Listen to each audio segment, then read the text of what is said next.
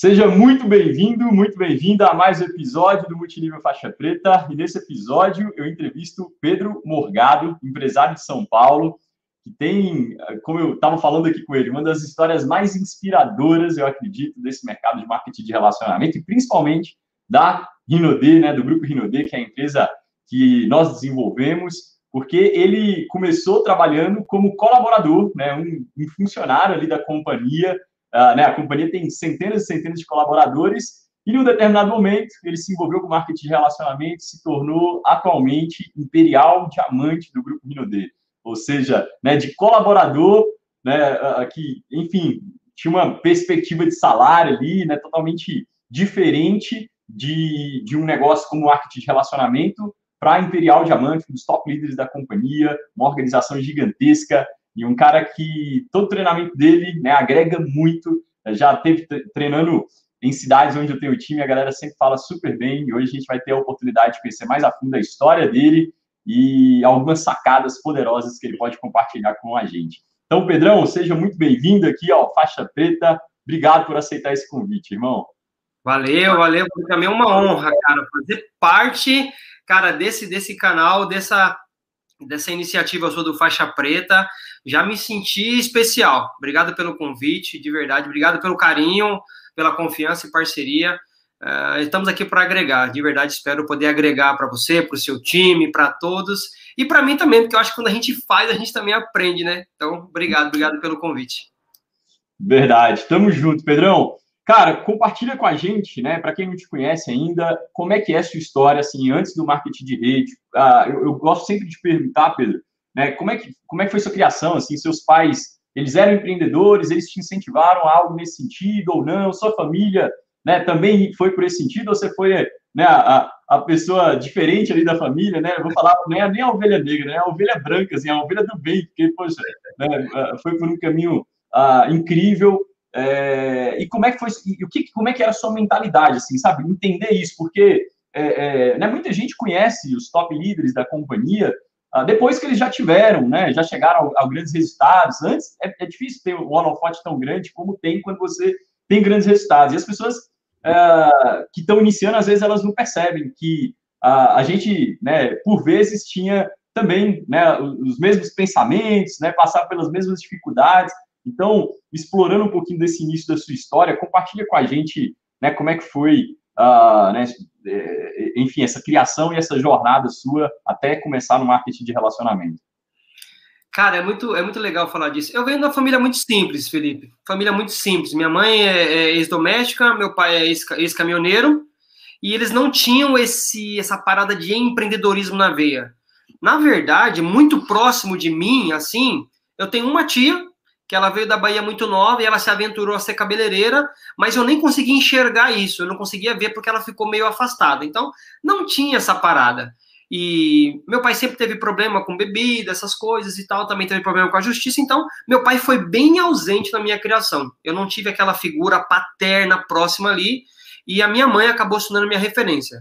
Eu sou o mais velho de três irmãos, é, o meu irmão do meio, ele optou, ele fez uma outra escolha, e com 30, 30, deixa eu ver, acho que com 24 anos ele, ele foi assassinado, então, é, aquelas famílias tradicionais de periferia, com problema, com dificuldade, e eu fiz uma escolha, eu escolhi, tipo, seguir os melhores conselhos que a minha mãe me deu. Então, eu estudei, nunca repeti de ano, nunca, nunca dei, minha mãe nunca foi na escola, não era o melhor aluno, então também não era o melhor aluno. Sempre quando tinha reunião, um amigo meu que ia, porque minha mãe estava sempre trabalhando para sustentar a gente.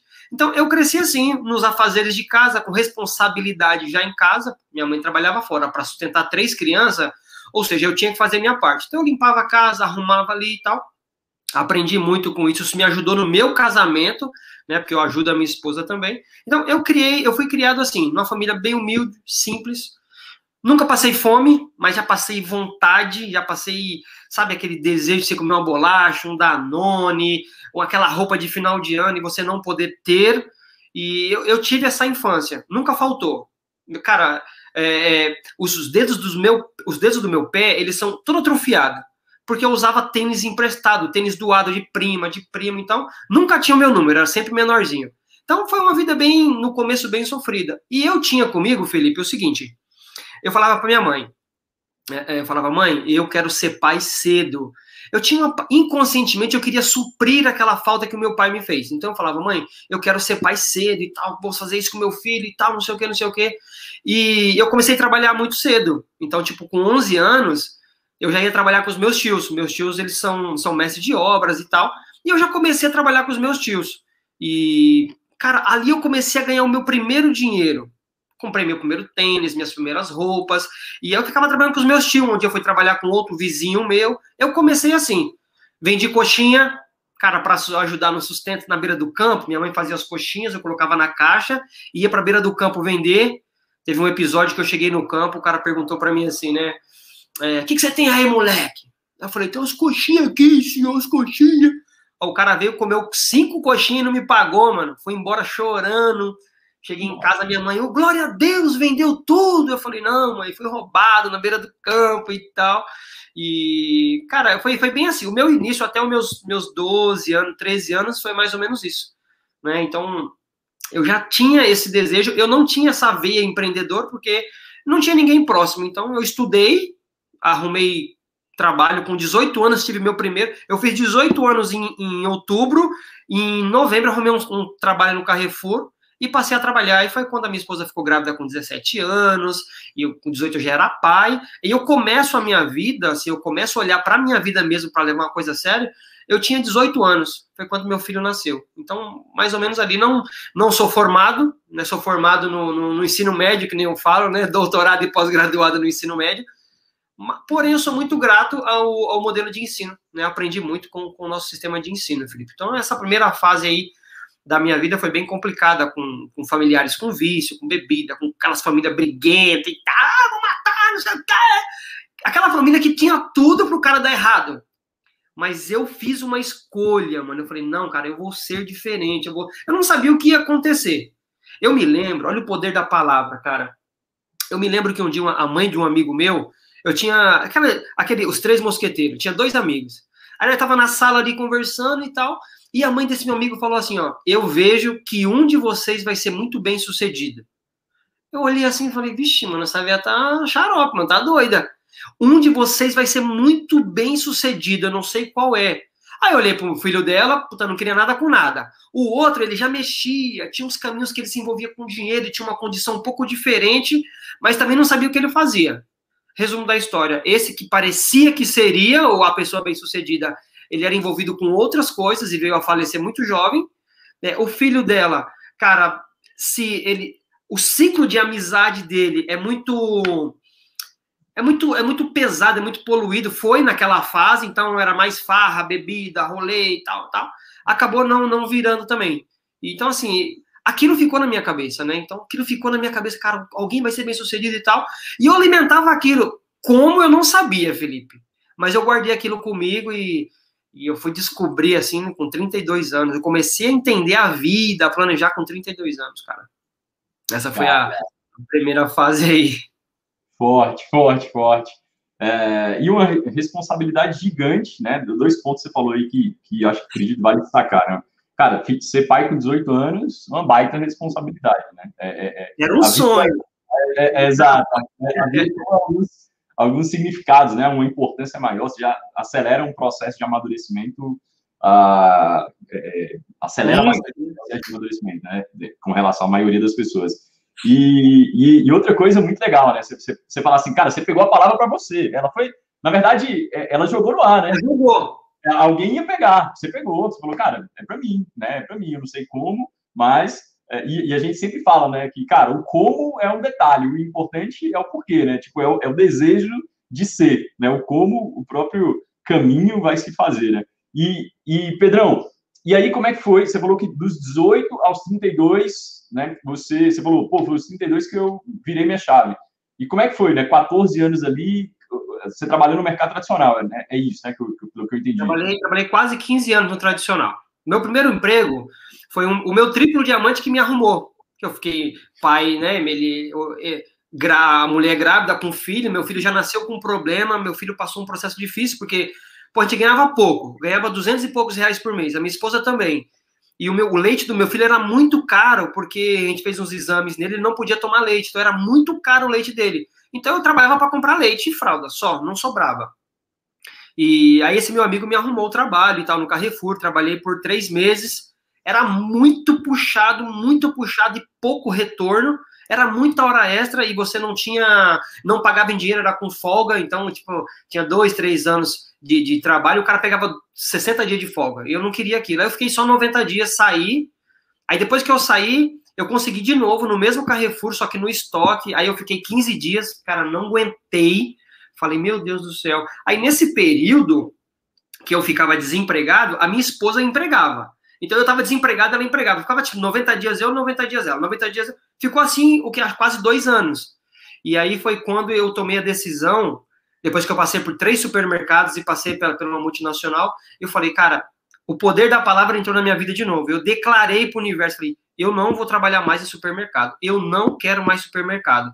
Eu vou arrumar emprego numa empresa de segunda a sexta e lá eu vou trabalhar e eu vou me aperfeiçoar e dessa empresa que eu entrar, eu não vou sair mais. Aí eu fiz, imprimi 50 currículos e saí para entregar. Aí rodei Alphaville, eu tinha um medo de andar em Alphaville. Um medo, eu falei, cara, vou entregar currículo em Alphaville. Aí fui, entreguei, aí o último currículo eu entreguei na rua Ceará, lá onde era a Rinodê. Passei, Tava o Joel e o Rogério, que seriam encarregados no futuro, estavam na porta. Aí eu passei e falei: E aí, tudo bem? Vocês. Sabe se a empresa tá admitindo? Aí ele falou: Você tem um currículo aí? Eu falei: Tenho. Então me dá aqui. Se estiver admitindo, vai chamar. Eu falei: Mano, nem sei se eu quero entrar mais aí. Aí, tipo, com 15 dias me chamaram. Fiz a entrevista com o André Norberto, que é franqueado em Barueri. Aí ele fez as entrevistas falou: Cara, o seu perfil é para trabalhar na expedição. Você tem disponibilidade? Eu falei, tenho. Você pode começar quando? Eu falei, agora. Agora? Eu falei, agora. Então liga na sua casa e avisa que você vai ficar. Tá bom. Liguei, avisei, no mesmo dia fiquei, fiz a entrevista, aí fiquei olhando aquela expedição parada, não tinha movimento, tava bem devagar e tal. Isso foi em 2000 quando, Pedrão? Só pra... Dois, 2001. 2001. 2001. Aí, na minha entrevista com o encarregado, o encarregado falou assim, seu nome, seu nome, seu nome. Eu falei meu nome e tal. Ele falou: Deixa eu te falar, eu sou encarregado aqui, quem manda aqui sou eu. Alguém aqui tem filho? Eu falei: Vixe, agora ferrou. Eu falei: Eu tenho. Pois é, anda na linha, porque eu não tenho filho. Você tem quem sustentar e tal. Eu falei: Caraca! Tipo, já ameaçou, né? Eu falei: Beleza. Aí aquilo me bloqueou. Eu fiquei na mesma posição na expedição por três anos, fazendo a mesma coisa. Aí foi quando eu passei a conhecer o Leandro Leandro jogava bola, soltava pipa, fazia a mesma coisa que a gente começou a gerar uma conexão ali. Aí levei ele para soltar pipa, ele me levou para jogar bola. Eu comecei a aprender algumas coisas depois que eu passei a andar mais com o Leandro. O Leandro corrigia meu português. Tipo, ele falava, tipo, eu falava, ah, ah, nós vai sim, nós vai, nós vai, pega aí para mim comer. Eu falava um monte de coisa errada que, tipo, no meu bairro, mano, quando alguém te corrigia, você falava assim, mano, você entendeu o que eu falei? É o suficiente. E o Leandro, ele era bruto, ele, mano, não é assim, não sei o que e tal. Me ajudou muito. Eu falei, ele falou assim, cara, eu posso te corrigir todas essas vezes? Eu falei, cara, fica à vontade. Aí até hoje ele me corrige. Quando eu escrevo alguma coisa, ele vai lá no, na rede social e fala, cara, você escreveu isso errado. E virou meu parceiro, né? Foi almoçar na minha casa, fizemos um montão de coisa junto. E eu percebi, Felipe. Só, só para abrir um parêntese aqui, Pedro, para quem não, não, não, não, sabe, assim, o Leandro é o Leandro Rodrigues, que é um dos fundadores da Rinode, né? Um dos um dos sócios proprietários ali. É, então, só para eu entender, você começou na Rinode em 2001, então? É isso? Em 2001, como funcionário, em 2001. Cara, nossa. Legal, a história tá boa, a história tá boa. Eu pensei que era depois. Aí entra o poder da palavra. Eu entrei, aí o encarregado fez aquela entrevista, aí eu fiquei travado por três anos, eu quis aprender. Mano, foi o que eu pedi. Era um serviço de segunda a sexta. Sexta-feira a gente saía quatro horas da tarde. Cara, era o sonho. Cinco horas eu tava em casa, na porta da, do, da minha casa tinha um mercado. Eu sentava ali, abria minha cerveja, comia um espetinho, ficava de patrão. Os caras vai trabalhar. Eu falei, já trabalhei hoje, filho. Tá, ficava levando uma rebentada a vida, a vida arrebentada, mas tava pagando de gatinho. Aí eu me lembro que no meu primeiro ano, olha só o que eu fiz. Sabe aquela, aquela empolgação para mostrar serviço? Os caras falaram, tem que fazer entrega. Eu falei, eu vou fazer entrega. Aí fui fazer entrega, desci pra praia para fazer entrega com o Valdir. E nós ia ter a festa da firma, tipo, parava meio-dia, quando foi 10 horas eu fui fazer entrega. Cheguei quatro horas. Mano, nervoso, bravo, que já tinham sorteado dinheiro na festa, tinha entregado o prêmio, e eu fora. Nunca tinha bebido nada, assim, tipo, pra ficar ruim. Cheguei, tomei dois copos de uísque e fiquei ruim. Mano, fiquei ruim. Aí lembro que o seu Francisco tava olhando dentro do carro assim, ó, filmaram o carro, né? Ele tava tentando ver dentro do carro. Eu não tinha intimidade com ele. Aí eu cheguei e falei, fala, seu Francisco! E deu um tapa nas costas, ele bateu a cabeça no vidro. Cara, ali começou o meu relacionamento com o seu Francisco. Os caras me separaram e tal. E eu recebi uns conselhos. Aí eu, aí eu passei a conhecer o Alessandro, passei a conhecer mais ou menos o Sandro, que me dava alguns conselhos e tal. Eu comecei a me aproximar, falei, cara, mano, eu quero andar no meio dessas pessoas. Eu quero andar no meio deles. Por quê? Eu quero andar no meio, eu quero viver o que esses caras vivem. O, Le, o Sandro tinha uma Zafira na época. Eu falei, cara, eu quero ter um carro desse, carro top e tal, não sei o quê. O Leandro tinha um Vectra e eu pegava para lavar. Toda semana eu lavava os carros. Quando eu não tinha trabalho na expedição, eu não ficava parada. Eu ia lavar carro, ia passar pano, ia contar estoque, eu ia tirar pó, ia lavar banheiro. Não tinha tempo ruim comigo. A maioria ia embora. E eu falava, não, deixa eu ficar aqui lavando. Não, vai gastar água. Eu falei, não, lava o seu carro com um balde d'água. E eu fazia mesmo, deixava bonitinho e tal. Então, eu sou muito grato, porque nesses esses três anos que eu fiquei na expedição, eu aprendi a fazer tudo.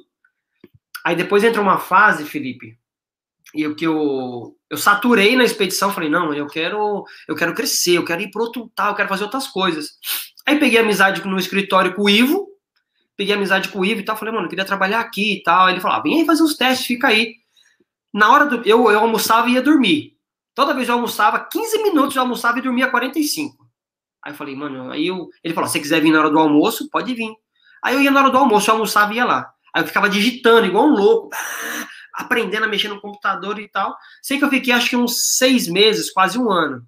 Aí eu falei pro Leandro, falei, meu, eu quero um aumento. Aí Leandro, por que, que eu vou te dar um aumento? Falei, não, porque eu sei fazer tudo aqui, eu tô fera e tal.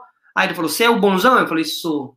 Aí ele falou assim, vai pegar tal produto. Aí eu saí correndo, fui lá e peguei. Pega tal produto. Fui lá e peguei. Aí ele falou, bacana, legal.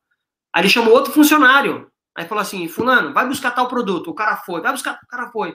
Aí ele falou assim, você tá feliz aqui? Aí o cara, tô, tô muito feliz. Você gosta do trabalho? Você tá satisfeito com o que você ganha? O cara, tô, tô. Falei, não, beleza, só isso que eu queria ouvir, obrigado. Aí ele virou para mim e falou, por que é que eu tenho que te dar um aumento se você faz as mesmas coisas que ele? Nossa. Não, aquilo me quebrou, mano. Eu falei, caraca, o que, que esse filho da mãe quer? Aí de raiva, eu criando birra, sem entendimento, falei, quer saber, mano, não vou ficar mais na hora extra. Não vou ficar mais. Aí passei a não ficar na hora extra e mentindo, falando que tinha coisa para fazer. Aí do nada uma pessoa me convidou, falou, você não quer fazer um curso de uma hora? Eu falei, curso, mano? Vixe, eu parei de estudar tem 20 anos já, não quero estudar mais não, enche o saco e tal. Vamos lá fazer o curso lá, vai ser legal. Passei a fazer curso de uma hora na segunda-feira. Aí o Leandro falou, quem vai ficar na hora extra aqui? Eu falei, cara, eu, eu tenho curso, mano, eu tô fazendo, eu tô fazendo é, escrita fiscal. Ele, escrita fiscal? Eu falei, é, tô fazendo escrita fiscal. Caramba, parabéns, vai lá. Aí eu falei, é legal. Aí eu cheguei no curso, tinha computação na terça-feira, uma hora. Aí eu falei, põe eu na computação aí. Aí os dias, vai ficar na hora essa. Falei, cara, eu tenho computação hoje. Caramba, você tá demais, hein? Parabéns, tá estudando, tá evoluindo, tô gostando de ver. Mano, cheguei no curso na terça, falei, que dia que tem curso mais aqui? eu preenchi a minha agenda de segunda a sexta. Eu fiz, eu fiz computação, eu fiz escrita fiscal, eu fiz contabilidade, eu fiz direito, fiz um montão de coisa. Cara, foi, mano, foi incrível. Eu comecei a mudar a maneira de ver as coisas, eu comecei a entender algumas coisas. Acho que foram mais um ano, o Leandro me promoveu, me colocou no escritório. Aí do escritório para os outros níveis foi muito mais rápido. Eu fiquei três anos na expedição. No quarto ano eu fui para o escritório, aí depois eu fui crescendo muito rápido. Aí ajudei a tomar conta, tive mais responsabilidade, errei muito lá, pedi para sair da empresa três vezes, falei, me manda embora, não aguento mais, estou estressado, errava direto as notas fiscal. Lembro que um dia eu emiti uma nota que era o código do produto e uma unidade. Eu digitei o código e coloquei quatro mil e poucas unidades, estourou a nota, deu um prejuízo danado, tomei uma chamada lá e falei, cara, eu comecei a chorar, e falei, não, me manda embora, não quero mais. Aí o Leandro falou, o Leandro, é, mano, o Leandro é muito gente boa, velho. Ele falou assim, cara, não vou te mandar embora, você vai aprender porque você não vai fazer mais. Você não vai cometer mais o mesmo erro. Você vai para casa, fica lá dois dias, depois você volta. Aí eu pensei e tal, e voltei, pedi desculpa, assumi o erro e passei a prestar mais atenção. nunca mais cometi o mesmo erro, isso foi fato. Então, estar próximo deles me ajudou muito. Depois eu tomei conta do atendimento, fiquei um bom tempo no atendimento, recebendo ligação e tal. É, até hoje, quando eu atendo algumas consultoras antigas, você é o Pedro do atendimento que ficava lá? Eu falo, sim, cara, você era incrível, não sei o que e tal. Foi muito legal. Aí o último cargo, eu fui promovido em 2000 e, e em 2011, eu fui promovido, 2012, tipo fevereiro ali e tal. Nem fui promovido, me deram uma nova função. Eu seria responsável por receber os novos integrantes da empresa. Tipo, o Felipe tá indo levar um cara para conhecer a empresa. Eu que apresentava, fazia o tour pela empresa e tal. Ah, isso aqui funciona assim, funciona assim, o produto tá aqui assim e tal. E o que eu mais ouvia, Felipe? Cara, você já é cadastrado? Aí eu olhava assim falava, não, mano. Porque eu fazia tudo que eu fazia, eu tava dentro da empresa, eu, eu via tudo, então eu não acreditava. Porque eu sabia que a empresa estava ruim das pernas, não estava faturando, estava ruim, só que eles não demonstravam. Eles só falavam do que ia acontecer. E ali ficou uma lição para mim. Lá atrás eu falava, mano, esses caras é tudo louco, essa empresa vai quebrar, esses caras não vão pagar ninguém. E, mano, só que quando as pessoas iam conhecer a empresa, eu apresentava aquela empresa de uma tal maneira, falava, isso aqui vai acontecer, pá. Aí os caras, por que você não se cadastra? Eu falei, não, não posso, eu sou funcionário. E realmente não podia, né? sou funcionário, não tal e tal. E aí foi quando acho que eu, eu vi o Daniel Melo chegar, baixinho, assim, todo troncudinho, gordinho, esquisitinho e tal, e vamos fazer, vamos acontecer. O Daniel Melo batia toda semana lá buscando produto e eu olhando aquilo, falei, meu, o cara chegou quebrado, sem nenhum conto. Quando foi quatro meses depois, estava ganhando mais de cinco mil reais. Aí eu falei, caraca, que top. Aí daqui a pouco veio outro, veio outro. Aí veio o primeiro convite que, que você não se cadastra? Tá aí ganhando merreca. Você ganha quanto aqui? Eu falei, eu ganho 1,400. Uma merreca com um perfume por dia, você vai ganhar tanto, tal, não sei o quê. Se você vender. E eu tinha aversão à venda. Só que eu vendia coxinha, eu vendi trufa, eu vendi pão de frios, eu vendi roupa. Só que era tipo, eu não tinha noção, não era uma venda profissional. Aí quando falaram de vender cosmético, eu falei, não, isso aí não é pra mim. Não. Ah, não, não quero não, não posso. Dava, sempre dava uma desculpa. Eu sei que eu recebi quatro convites de 2000 e 2008 a 2012, eu recebi acho que uns 4, 5 convites. E de pessoas que estão bem hoje. E eu falava, não, não. Aí quando foi 2012, o Sandro fez um evento é, no Terras Altas para apresentar o Arnaldo e o modelo de negócio. Aí ele falou, Pedro, eu vou precisar de você. Cara, aquela história do patrão falar o seu nome, colocar a mão no seu ombro e falar que precisa de você, truta, eu me derreti todo. Eu falei, não, conta comigo e tal, ó vamos trabalhar um final de semana, no, você vai ficar no hotel. Aí ele fez assim: você vai trabalhar no hotel, mano, vai ter comida, bebida, piscina, quadra, futebol, vai ser incrível. Eu preciso de você lá esse final de semana. Eu falei, não, conta comigo, tamo junto. Já pensando que era festa, né? Aí ele falou assim: só que tem uma questão. Não posso te pagar a hora essa desse final de semana. Tipo, eu murchei na hora, mano. Falei, puta, sério? Não, eu vou contar comigo. Aí ele me deu uma camisa da Renaudet, com logo assim e tal, me deu uma gravata e falou: você tem que ir vestido assim que você vai ficar no som. falei, no som? Ah, beleza. Aí eu tô lá com a minha encarregada no som, que era a Ana Paula. Ela falou: a hora que o Sandro entrar, você coloca essa música. E eu não achava a música e dá aquele desespero e tal. A hora que o Sandro começou a entrar no corredor, eu subi um botão começou a tocar a música dele.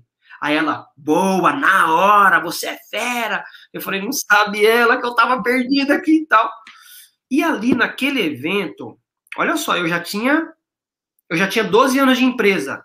Naquele evento, eu conheci a história da empresa, Dona Adelaide, seu Francisco, a liderança, ali que eu comecei a ver no evento. Aí uma pessoa que mexeu muito comigo é a Adriane, Adriane Santos, a duplo diamante lá de Sergipe. Eu vi aquela menina esbagaçada na tela, o cabelo feio, toda esquisita, carregando lata e ela estava sendo reconhecida como Master Ouro naquele dia. E tinha ganhado mais de mil e poucos reais. Eu falei, hum. Aí eu fiquei olhando aquilo e falei, meu Deus. Falei, velho, se essa menina nessa situação conseguiu, bicho, acho que eu consigo também. Aí ali eu tomei a decisão de começar a fazer. Sabe, na emoção, vou fazer, emocionado, vou fazer, chorei pra caramba. Falei, vou fazer, vou arrebentar nesse negócio. Emocionado, comecei a declarar um montão de coisas que eu nem sabia como ia acontecer. E aí apareceu o Cláudio, né? o Cláudio veio e fez o convite certo para mim. O Cláudio perguntou: você já, você já é cadastrado? Eu falei, irmão, é, eu, eu não gosto de vender. Aí ele falou: caraca, eu também não gosto de vender, meu. Aí do nada ele falou: que time que você torce? Eu falei: São Paulo. Ele, mano, eu também. Aí eu olhei assim, falei, cara, esse cara não gosta de vender, esse montão de coisa, a empresa de vendas e tal. Falei, tá, você não gosta de vender, mas o que, que você faz? Ele falou: eu tenho alguns amigos que gostam de vender, então eu passo o produto para eles, eles vendem para mim, faz assim, faz assado e tal. Eu falei, mas pode? Ele falou, mano, tem um montão de gente que gosta de vender, apaixonado, é profissional de venda. Você só precisa encontrar. Eu falei, sério? Ele falou, sério. Aí ele falou assim, né? Mas o que, que você quer? Você não gosta de vender, beleza, mas o que, que você quer? Se você pudesse ganhar mais, quanto seria mais?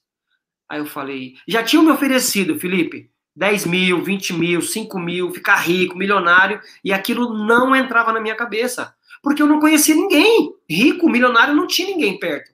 Então aquilo não entrava. Olhava pro meu avô, pobre, morreu quebrado. Minha mãe e meu pai endividado, vivendo ali no limite. Meus parentes próximos, amigos, ninguém. Ou seja, eu não tinha uma referência. E o Cláudio virou referência para mim. O Cláudio é tipo meu pai rico do livro lá, é o Cláudio, meu pai rico. Ele andava de gravata, tinha um carro automático e tal. Falei, mano, esse cara vai, vai me ajudar. Aí ele falou assim, ó, quanto você quer ganhar esse mês? Eu falei, cara, se eu ganhar 750 reais, me ajuda. Ele, sério? Sério. O que, que você vai fazer? Eu falei, vou comprar as rodas do meu Voyage. Tinha um Voyage 89, aí eu falei, se eu comprar as rodas, eu tô feliz e tal. Ele falou, então, se eu te ensinar a ganhar 700 reais, você faz negócio comigo? Eu falei, ah, cara, não tem nada a perder. Ele falou, não. Eu falei, vamos. E naquele mês eu ganhei mais de 700 reais. Aquilo virou minha cabeça. Eu bati master. E eu não podia ser reconhecido, porque eu era funcionário. Aí eu falei para minha esposa, amor, ó, vamos ser reconhecido em tal lugar, assim, assim, assim. Você vai com o Cláudio, em tal lugar, assim, assim, assim. Reconhecimento da Luísa foi master. Na franquia de Santana, que só tinha uma franquia, na franquia estava Arnaldo, Cláudio, Rosana e Dielza. Tinha 20 pessoas na sala. A Luísa, a minha esposa, ela subiu num palco de 4 centímetros, assim. E quando falou o nome dela e reconheceu, a mulher virou o giraia. Ela falou: Não, onde é que estava isso que você não me falou? Onde é que estava isso que você não tinha visto? Você é doido? Olha esse negócio, não sei o quê. E naquele dia, mano, chega a arrepiar, cara, sério. Naquele dia, o Arnaldo olhou para ela e falou assim, ó: "Você acredita que você vai ser a pessoa que vai romper o ciclo de pobreza da sua família?" Truta, ela começou a chorar e falou: "Eu acredito", emocionada. "Eu acredito, eu acredito". E de lá para cá, meu, aí foi só a benção. No outro mês batemos prata, aí eu pedi as contas da empresa, é, fui ser funciona, fui ser sócio da franquia de Osasco. Cláudio me chamou, eu sem dinheiro nenhum, apresentei um amigo meu que tinha recursos e tal, tinha como arrumar o dinheiro, e o Cláudio com aquela cara de rico, mas não tinha dinheiro também. Aí ele falou assim: você quer ser sócio? Eu falei, cara, não tem dinheiro, mano. Não, você vai entrar com trabalho, você vai trabalhar. Eu falei, pra trabalhar, deixa comigo. E aí eu virei sócio da primeira franquia de, de, de Osasco. E entrei para trabalhar, para carregar produto, montar estoque, atender cliente, essas paradas tudo.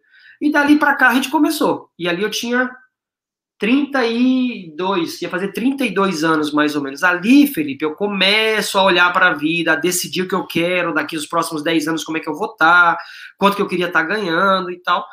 E, e esse foi o primeiro, a, primeira fase, assim, o primeiro, primeiro start meu foi o evento com o Sandro. Os eventos mexem muito comigo. Tudo aconteceu nos eventos, por isso que eu sou muito fã. Tudo aconteceu. A minha decisão de fazer foi no evento, a Luísa tomou a decisão de fazer no evento, que ela não conhecia totalmente ainda. As graduações, foi tudo nos eventos. Então, os eventos têm uma força e, e um poder, cara, fundamental para a gente, pelas histórias, pelo que inspira, né? E ali, como franqueado, eu fiquei, acho que dois anos a gente não sabia administrar, quebrou a franquia, tinha um buraco de mais de 120 mil reais. A franquia não dava lucro e cada um tirava 2 mil por mês para poder se virar. Quebramos a franquia. Aí eu falei, cara, eu vou vender minha parte. Vou vender. Aí vendi minha parte por 50 mil reais.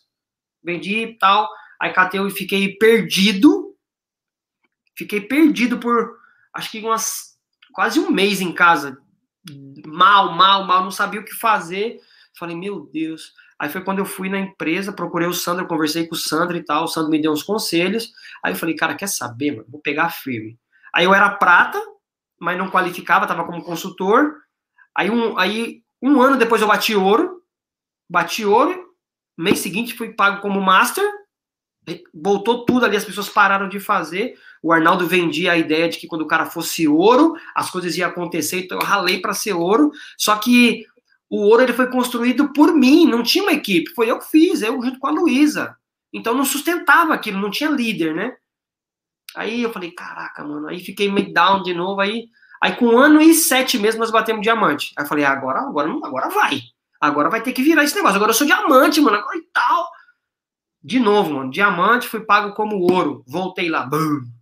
Aí eu olhei e falei, nossa, não tinha líder, ainda não tinha, só tinha um cara que era o Kleber, que era Master Ouro comigo, bateu o diamante junto comigo e tal. Aí, só, aí depois de um ano e sete meses, aí quando eu completei acho que dois anos e meio, quase três anos, que eu estabilizei o diamante, passei a ganhar nove mil. Quebrei também, achei que era milionário, saí comprando tudo, moto, carro, é fácil, né? Você passou por isso também ou não? não? todo mundo, todo mundo, né, cara? Quando saí comprando tudo, porque eu achava que se eu tivesse as coisas para mostrar para os meus amigos, eles iam falar: caraca, o Pedrinho tá estourando nesse negócio, vamos entrar com ele. Cara, ninguém entrou. Não entrava. Falava que eu tava roubando, que eu ia ser preso. Tem um amigo que falou assim: ó, cara, bicho, eu vou orar por você para que Deus te guarde, porque se você for preso, eu não vou levar cigarro para você. É porque na época que eu comecei, tinha uma empresa no jornal aparecendo e tal. Aí eu falei, vixe, você vai ser preso. Aí tava no jornal, tava no Fantástico e tal. Eu falei, mano do céu. Eu falei, não, não é possível. Aí eu fui ficando, fui ficando, aí fui aprendendo, aí fui, Cara, fui evoluindo, né? Fui evoluindo aí. Foi muito bom você falar. Você falou algo aqui agora que, que. Porque, bom, você começou em 2012, eu comecei em 2013, né? Eu comecei em abril de 2013.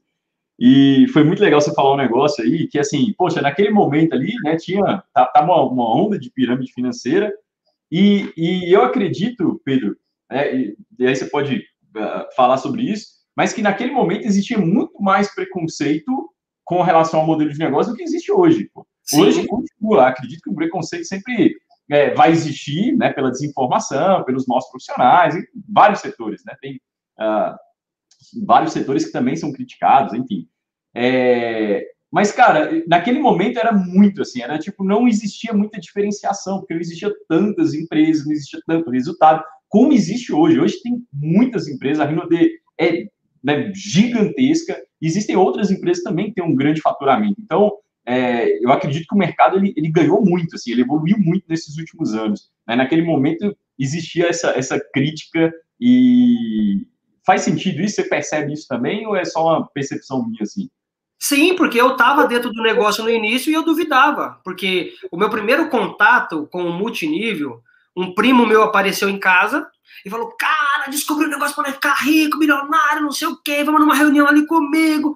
Aí passou em casa, me pegou, me levou, tipo, 30 quilômetros longe de casa, numa reunião no meio do mato.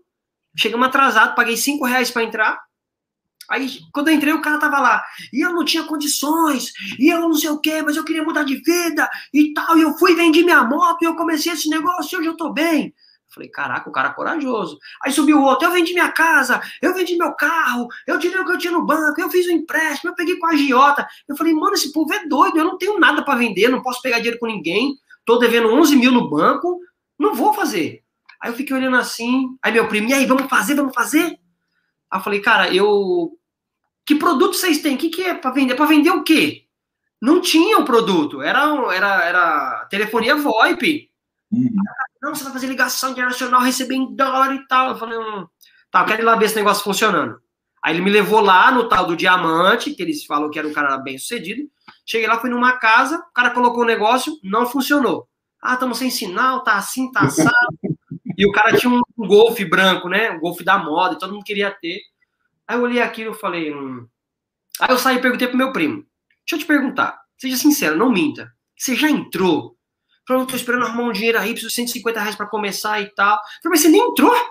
Você acredita mesmo? Não, vai dar certo, não sei o que e tal, você precisa entrar, não sei o que. Aí eu falei, tá, amanhã eu vou voltar aqui, a gente vai ver se vai funcionar o aparelho. Beleza? Beleza. Voltei, os caras nem lá estavam. Aí eu falei, mano, tem coisa errada. Aí eu cheguei, no outro dia eu fui trabalhar e falei pro Sandro, Sandro, eu fui numa reunião ontem, eu conheci um negócio, eu não sei o que é, não entendi, mas eu sei que dá para fazer ligação de graça. como você tem muito consultor, muita gente que você precisa ligar e tal, eu acho que seria uma boa para você. Aí o Sandro fez assim. Fala, o que, que você foi ver? Aí eu expliquei para ele, falou, eu sei o que é. Aí me levou na sala dele, me explicou que eles estavam estudando a indústria do multinível, ele tinha viajado para ver e tal, que era um negócio bom e que se eu acreditava. Eu falei, cara, eu não sei, o cara vendeu carro, vendeu tudo que tinha para começar um negócio, é assim? Ele, não, não é assim. Aí ele falou assim, você quer entender como é que funciona? Felipe, eu tava na sala do presidente. Aí o cara fala, você quer entender como é que funciona? Eu ia falar, não. Falei, quero. Me deu dois livros para ler. Eu nunca tinha lido nada. Falei, esses dois livros. Levei um ano para ler os livros. Aí ele falou assim, tá lendo? Todo dia, tá lendo? Aí quando eu terminei, aí ele falou assim, e aí, o que, que você entendeu? Eu falei, ah, cara, é um negócio bom. É um negócio bom. Tá, mas bom o quê? Não, é bom. Dá para mudar de vida? Eu falei, dá, tem que trabalhar pra caramba. Ele falou, é, tudo na vida é assim. Você entendeu? Eu falei, entendi. Deixa eu te fazer só uma pergunta, Pedro, pra ver se você entendeu. Você joga bola ainda? Eu falei, jogo, você tá ligado que eu sou, modéstia à parte, eu jogo bem e tal. Seu time tá na final do campeonato. Tá na final, você vai ganhar a final lá do seu bairro, lá da sua várzea lá, que. Beleza, beleza. E você tem uma reunião do seu negócio. Para onde você vai? Eu falei, pô, é a final do time. Eu vou pra final. Aí ele falou, tá certo. Você vai morrer pobre. Aquilo, mano, me travou aqui, ó. A vontade de voar nele e rebentar ele. É por isso que você vai morrer pobre. Não leva mal, não. É uma escolha, você é todo direito seu. Mas a maioria é pobre porque faz escolha errada. Aí eu falei, como assim? Me diz uma coisa. Você vai ser profissional? Você vai ganhar dinheiro com futebol? Eu falei, não. E aí, você vai continuar fazendo isso? Aí ele falou assim, ó, se eu tiver errado, você paga para jogar lá, não paga, Pedro? Eu falei, pago. Falou, pois é, nem bom você é. Você paga. Aí eu falei, puta. Aí aquilo mexeu comigo, eu fiquei mal, fiquei mal, fiquei com raiva dele na hora e tal. Mas ele, ele me deu uns conselhos e eu saí bem pensativo. Ele falou: estamos estudando esse mercado, vamos entrar, vamos começar a fazer, estamos ajustando algumas coisas e tal. E ali foi meu primeiro contato com o multinível, né? Com o Sandro, assim, me deu os livros. Eu nem lembro o livro, mas um foi do Sérgio Buais que ele me deu. E, e foi bem legal de ler e tal. Demorei pra caramba pra ler, mas consegui terminar. Ali foi meu primeiro contato, sabe? Assim, entender o que era Aí foi quando eu comecei a ver as coisas em 2012 lá na, na, na reunião. E, e, essa, e esse, esse seu início, Pedro, né, no, na Rinodi, né, quando você começou a construir sua equipe, cara, levou um, um ano e sete meses para bater o diamante e três anos, né, para consolidar o ganho como diamante, ou seja, uma jornada. E você estava lá dentro, né, vivendo efetivamente o negócio, conhecia, né, é, é, é, teoricamente você tinha uma crença maior do que a maioria das pessoas, né, uh, mas faltava habilidade, né, normal de desenvolver o negócio, né, tinha, tinha que ser lapidado ali. É, como esses primeiros contatos, você convidou mais seus amigos ou, cara, quem é que você recrutou? Era contato frio? Era, eram pessoas próximas? Como é que foi esse, esse, essa construção até seu diamante? Tipo, seus principais líderes, quem eram essas pessoas? Na questão da, da crença, por eu estar dentro, acreditar mais, eu não via. De verdade, eu não conseguia ver. Por quê? Porque eu sabia como é que estava internamente a empresa, no processo que ela estava, com dívida, com um monte de coisa e tal. Eu sabia como é que estava. Eu ouvia as reuniões, o Sandro até conta no documentário, tá até no livro, ele fala que os próprios parentes mandaram fechar a empresa. Fecha, vende tudo. Então eu ouvi aquilo, então aquilo mexia muito comigo. Falei, esse cara vai quebrar e tal. Então, assim, eu não tinha total convicção. Você escuta as pessoas falar que vai mudar, que isso e tal, mas eu era o tipo da pessoa, Felipe, que eu precisava ver para crer. Eu tinha que ver. Eu não era aquela pessoa, não, vai acontecer, não, vai acontecer, não, filho. Aqui é pé no chão, eu tenho que ver como é que vai ser e tal. Então, eu ainda eu, eu balançava muito na minha crença, balançava.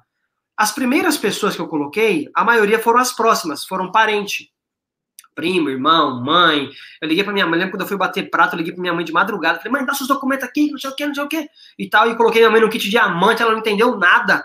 Peguei os produtos, vendi tudo. E, e, então, assim, os primeiros foram parente, prima, cunhado, tio ali e tal, tudo para ajudar. Vou entrar para te ajudar, vou entrar para te ajudar, vou entrar para te ajudar. Cadastrei minha encarregada, ela entrou, vou entrar para te ajudar. Ela indicou acho que 10 pessoas, ela bateu master na época. Olha só, em 10 para bater master. Eu lembro que eu bati master, eu tinha mais de 15 pessoas quando eu bati master. E aí depois eu bati prata, eu tinha umas 30 e poucas pessoas. Aí você perder tudo, você achar que tem uma equipe. O mal das pessoas acham que, tipo, ah, eu sou prata, mano, meu negócio acabou e tal. Pô, o cara não tem uma equipe ainda, porque ele não encontrou o líder e tal. O meu primeiro líder, eu achei, eu era prata, já tinha uns sete meses como prata, mais ou menos, e foi o Kleber. O Kleber tinha uma financeira, eu fui apresentar um negócio para ele, cheguei lá para apresentar, quando entrei na casa do cara com as traduções Gold na mão, né, eu levei para as traduções Gold e tal, aí ele falou assim, ah, é perfume? Ah, vou te mostrar uns perfumes aqui. Ele foi lá e catou seis perfumes de grife, dos mais top que tinha e tal. Uma conversa vai, conversa vem no resumo da ópera. Não, ele trabalhou com uma outra empresa, vendeu mais de 5 mil reais. Eu falei, caraca, esse cara vai estourar no meu negócio e tal. Eu conhecia o Kleber, mas não tinha tanta amizade. Aí, resumo da ópera, acabou a reunião, comprei um perfume dele de 350 reais. Comprei um perfume. Levei para casa, aí comecei a usar esse perfume e tal. Aí na sexta-feira, a, a, o corporativo, as pessoas não iam, os donos não iam na sexta-feira, era um ou outro que ia para tomar conta. Então na sexta-feira você ia à vontade, ia de jeans, ia de moletom e tal. Na sexta-feira eu fui largado e fui usando esse perfume. E nesse dia quem foi trabalhar foi o Alessandro. Aí o Alessandro passou pelo corredor. E aí, tudo bem? Aí pegou eu, me deu uma gravata assim zoando, né? E tal, e deu uns croques assim zoando. Aí ele sentiu o perfume. Falou, mano, que perfume é esse? Eu falei, oxe, que pergunta, esse perfume é o nosso. Ele, não é o nosso. Aí eu fiquei vermelho, mano. Já fiquei com medo, comecei a escrever que eu tinha medo do Alessandro. Aí ele falou, vem aqui, seu... Aí xingou um palavrão lá. Me levou na sala dele, sentou e falou, que perfume é esse, irmão? Eu já vi você usando outros produtos de outras marcas aqui. Eu usava um brilho labial de outra marca. Aí ele falou, eu já vi você usando outros produtos aqui, mano. Você quer ser mandado embora? Falei, então fala! Fala. Eu falei, não, eu ganhei o perfume do cara aí e tal. Aí ele falou, traz esse perfume para mim segunda-feira. Eu quero ver que perfume que é esse aí. Aí levei, novinho, novinho, tinha três dias. Ele catou o perfume e falou, beleza, deixa aí. Eu falei, tá, mas deixa aí, sai fora. Tomou meu perfume, Felipe. Aí quando foi uns, uns três, quatro meses depois, ele apareceu na minha sala com um vidrinho assim, falou aí, ó, segura aí. Aí jogou. Aí eu catei e tal e. Falei, mano, é o meu perfume. Ele abriu e colocou nesse vidro feio. Aí, aí ele falou, nós vamos fazer esse perfume agora, você vai usar o nosso. Eu falei, sério, sério. Mano, quando ele falou aquilo, eu fui no meu amigo e falei, mano, a empresa vai fazer o perfume que eu comprei de você e tal, não sei o que, não sei o que. Aí o cara entrou.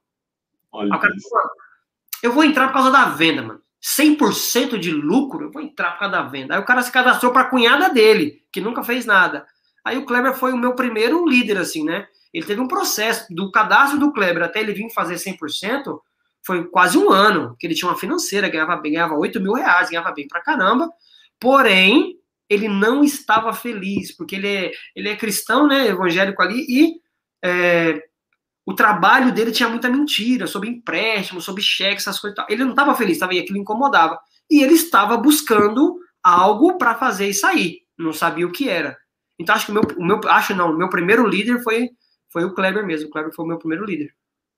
Que massa, que massa, que massa. Cara, você fica contando as histórias, né? Quem conhece mais de perto né, o, o Alessandro, a família, é, eu, eu, imagino a cena assim certinha, né? O Ale, é, o Ale é exatamente assim. Muito bom, muito bom. E, e assim, né, fazendo de uma história longa, curta, a, como é que foi, né? Você chegou a diamante, cara, e, e né, o diamante, quando você está ali consolidado, recebendo como já é um, um, um, ganho extremamente significativo, né? Já leva a nossa vida para um outro padrão de vida. É... E como é que foi essa jornada, né? Do diamante até os próximos patamares para chegar onde você chegou? Né? Quanto tempo foi essa jornada aí? E né, qual foi assim o grande desafio que você teve nesse, nesse período aí de, do diamante até o imperial? Do, do diamante, assim, a hora que eu, hora que eu, a hora que eu consolidei, até eu consolidar o diamante, eu me lembro quando eu decidi, falei, cara, vou fazer isso. Quando eu saí da franquia, que eu decidi mesmo fazer, é, eu fiz um compromisso, eu tinha feito um compromisso com a Luísa, quando a gente entendeu assim, mais ou menos, ali como ouro, nós fizemos um compromisso. Falamos assim, ó, tanto você ouvir de dois a cinco anos, de dois a cinco anos, dois a cinco anos, falei, cara, vamos fazer um compromisso de trabalhar focado, mano, só isso aqui Esquece tudo. Por cinco anos vamos ficar focado até a gente estabilizar o diamante ganhando 10 mil, arrumar nossa vida, pagar as dívidas. Vamos estabilizar? Cara, vamos esquecer, ó, casamento, festa, eu me comprometo, eu vou parar de jogar bola, eu vou parar de soltar pipa, eu vou, eu vou largar de algumas amizades e tal, reunião familiar, nada. Nós vamos trabalhar cinco anos até mudar de vida. Vamos fazer isso, até, até ser diamante, até consolidar. Ela topou, ela fez o compromisso comigo e, cara, nós fizemos uma escolha. Eu dei até um castigo na minha mãe. Na família, a gente tem as pessoas que a gente ama, porém as pessoas são muito negativas. A criação já faz isso, já limita, né? A minha mãe, ela assim, ela tem, ela tem total é, é, importância na minha criação, no meu caráter, na minha índole, porque minha mãe é muito justa. E, porém, ela também tem total importância na maneira como eu vejo as coisas. Minha mãe me limitava muito. Não faz isso, isso não pode, isso é perigoso. Cara, eu nunca fui numa balada, eu nunca fui em rolê à noite, nunca virei à noite na rua, nunca dormi na casa de amigo, porque ela falava que era perigoso e tal, e eu não ia. Então aquilo foi criando bloqueio, eu fui ficando medroso, pessimista, medrosão. E na construção do diamante, nós tomamos essa decisão, vamos só trabalhar. Aí não tinha distância. Quando nós tomamos a decisão, não tinha distância. Eu cheguei aí para Curitiba, passar uma semana, não cadastrar ninguém, ninguém, ninguém, ninguém, ninguém, gastar meu dinheiro, voltar quebrado. Eu ia para o interior, dava 250 quilômetros da minha casa, chegar lá, cadastrar ninguém, não, não virar. Cadastrei um cara, bateu o master, e aí o cara ganhou dinheiro pra caramba, gastou tudo e se ferrou todo, se enrolou todo e me deixou brabo ficou me devendo. Eu falei, puta merda. Aí teve aquele processo de você de você acreditar nas pessoas e você patrocinar, não, vou, vou fazer para você, toma aqui e tal. Cara, me quebrei, nunca mais eu fiz isso. Falei, não, me quebrei todinho. Eu falei, cara, foi, foi um aprendizado. Aí, então foram cinco anos que nós separamos. Eu falei assim, cara, se eu trabalhar cinco anos focado, eu vou poder ficar mais tranquilo. Aí eu fiz um, eu participei de um treinamento no Tucuruvi com o André Robert, lotado, aquele evento assim tal. E o André, mano, muito cabeça, ele fez a parte de você escrever o que você queria. Escreve o que você quer, acredita. Eu tinha participado de um, dois eventos assim, só que com medo eu não escrevi. Eu falei, vai escrever essa desgrama não vai dar certo, eu vou escrever não. Aí nesse do André, eu gosto muito do André, cara, tenho uma admiração por ele, a gente bate muito os perfis, os valores e tal. Aí eu falei, cara, o André tá falando, mano, eu vou fazer. Ele já era triplo. Falei, mano, eu vou fazer. Aí eu catei um caderno, que vinha no kit ser, e comecei, mano, aí comecei a escrever lá. Cara, quando, quando que eu vou. Eu já era diamante, né? Falei, quanto que eu vou estar tá ganhando daqui cinco anos? Aí eu coloquei lá, daqui cinco anos eu vou estar tá ganhando 30 mil reais. É, a, minha, a minha graduação de duplo diamante vai chegar nesse mês, que era no mês do meu, era um mês antes do meu aniversário. Vai ser nesse mês eu vou estar duplo diamante, aqui eu vou estar triplo, aqui eu vou estar imperial, aqui eu vou estar morando em Alphaville, aqui eu vou ter tal carro, aqui eu vou ter isso, vou ter aquilo, tal, tal, tal. Comecei a escrever tudinho ali e tal, e falei, eu escrevi morrendo de medo, mas eu escrevi e no calor do evento, da emoção, eu fui declarando que ia acontecer e olhava esbugar, é você, tal. Aquelas loucuras dos eventos, emocionado pra caramba, gravando um vídeo e tal. E eu catei aquele caderno e eu nunca mais usei. Porque eu fiquei com medo de tudo que eu escrevi. Pô, 30 mil reais, mano. Quem é que ganha 30 mil reais hoje? Você é louco? Pra que isso? Pô, você vive bem com 5 mil aí, você quer 30 mil. Aquilo ficava na minha cabeça. Você não precisa de muito e tal, não sei o quê. Aí eu falei, caraca, mano, eu podia ter colocado menos e tal, mas agora já era. Aí eu escondi o caderno. Escondi. Aí quando eu. Eu lembro que eu tava como diamante, eu era diamante e ganhava 22 mil reais como diamante. Era um diamante bem, bem estruturado. Eu, eu participei do evento do Pedro Andrade ele falou assim: você tem que. É, são cinco para ser diamante, trabalha com o dobro ou com o triplo. Aí eu arrebentei de gente. E aí, quando a gente bateu, ficou bem estruturado. Era um diamante de, de 20 mil, 24 mil. Aí eu tava no evento, eu fazia 160, 170 mil pontos e tal, 180 liberava, mas estava confortável, mano. Era 20 conto na conta, eu não tava despreocupado. Aí eu fui fazer um evento, aí eu cheguei pro Marcos Alcântara, que é duplo, e falei, cara, olha quanto tá o bônus hoje. Pá, ele, caraca! Aí ele viu os pontos, falou, mano, você vai bater duplo. Eu falei, é, vou bater. Mano, você vai bater duplo. Eu falei, vou. Mano, você vai bater esse mês. Eu falei, você é doido? Falta dois dias. Não dá. Não, dá sim, vai bater. Aí o Marcos, no final do evento, gravou um vídeo falando que a Luiz e o Pedro eram os novos duplos os mais novos duplos de São Paulo, aqui, não sei o que e tal. Salva de palma pra esse casal. Quando ele me filmou, eu tava assim, ó. é, é isso aí. Assustado, morrendo de medo, mas, tipo. Aí ele falou assim: ó, você vai fazer isso, vai fazer isso, fazer isso, isso, isso. Eu falei, mano, não dá. Ele falou, dá, mano, você tem uns caras comprometidos com você, os caras gostam de você, você precisa acreditar, acredita. Imagina você como duplo, você vai inspirar um montão de gente e tal. Eu saí dali, peguei os meus líderes principais, falei, cara, decidi, vou bater duplo, quero saber quem quer ir pro próximo nível, desenhei com os caras tudinho. Levantei no outro dia cedo, fiz uma oração, eu tinha um plano nesse dia, com um cobrador de ônibus. Eu levantei cedo, fiz uma oração, mas eu chorei na oração, mas eu chorei com a Luísa, e eu sentia, cara, o corpo pegando fogo assim. Fui passar o plano com esse cara, eu engoli o cara. Eu falei tanto, eu engoli o cara que o cara não entrou até hoje. Ficou em choque comigo assim, tomando Falei, não, não sei o que e tal. Aí fui pra franquia, reuni os caras em plano, ligando, ligando, fazendo blitz. Resumo, faltavam dois dias, faltava acho que 25 mil pontos, parece, se eu não me engano, era isso que faltava. Cara, nós batemos com, era 200 mil pontos, batemos com 215. Mano, estourou. Aí eu falei, caraca, que louco.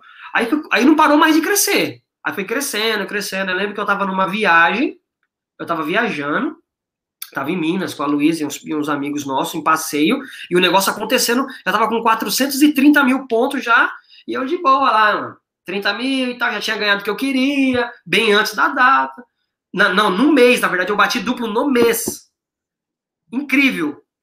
Tudo aconteceu faltando dois dias, e aquele reboliço e tal, e aconteceu no mês que eu tinha declarado. Aí eu falei, caraca, que louco, mano.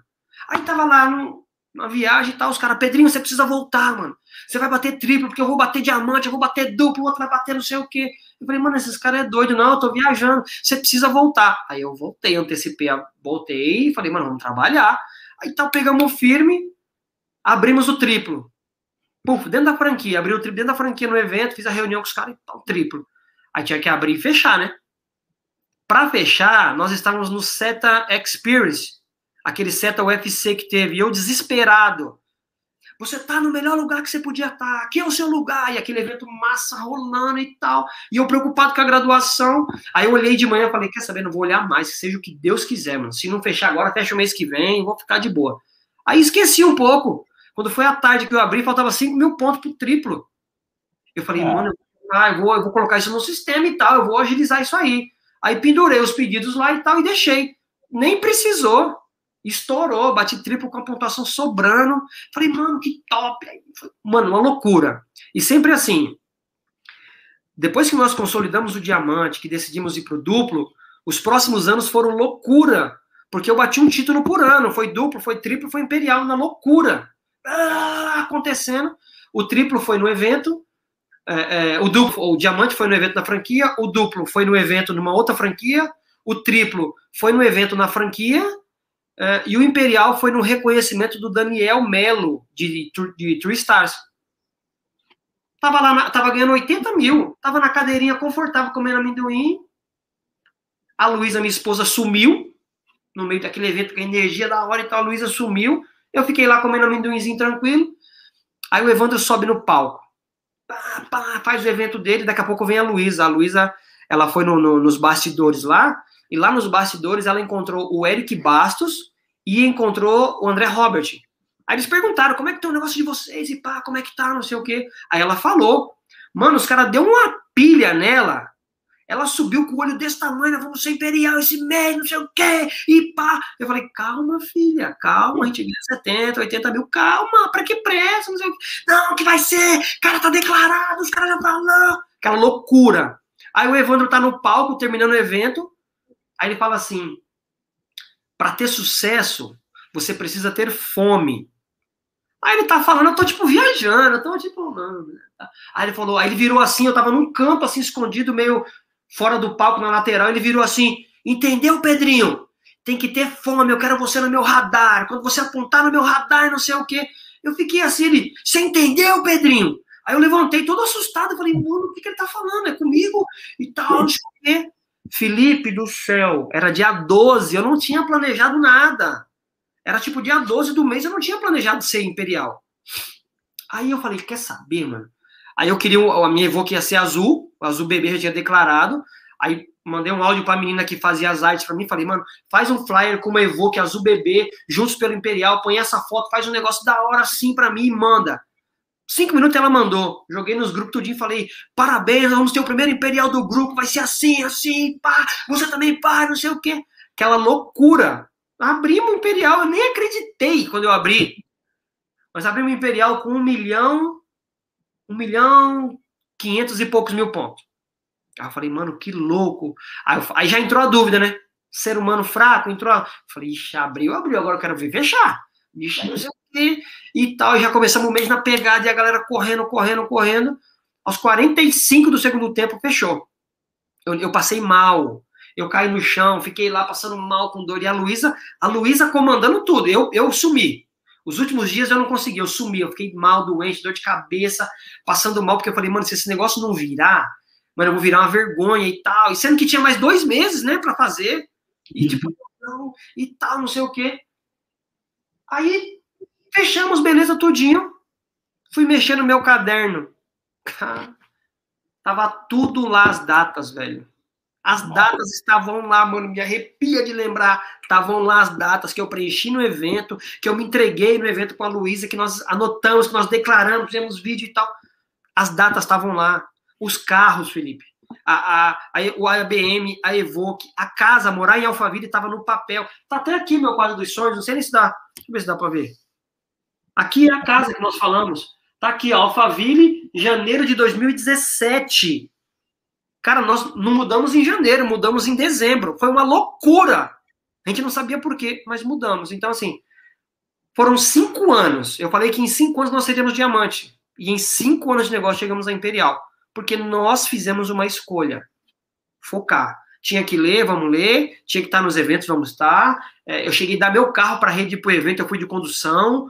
Dava minha moto, eu ia, não importa. Ah, evento na franquia, pequenininho, eu ia tinha que fazer o evento, tinha duas pessoas, eu fazia como se tivesse 100.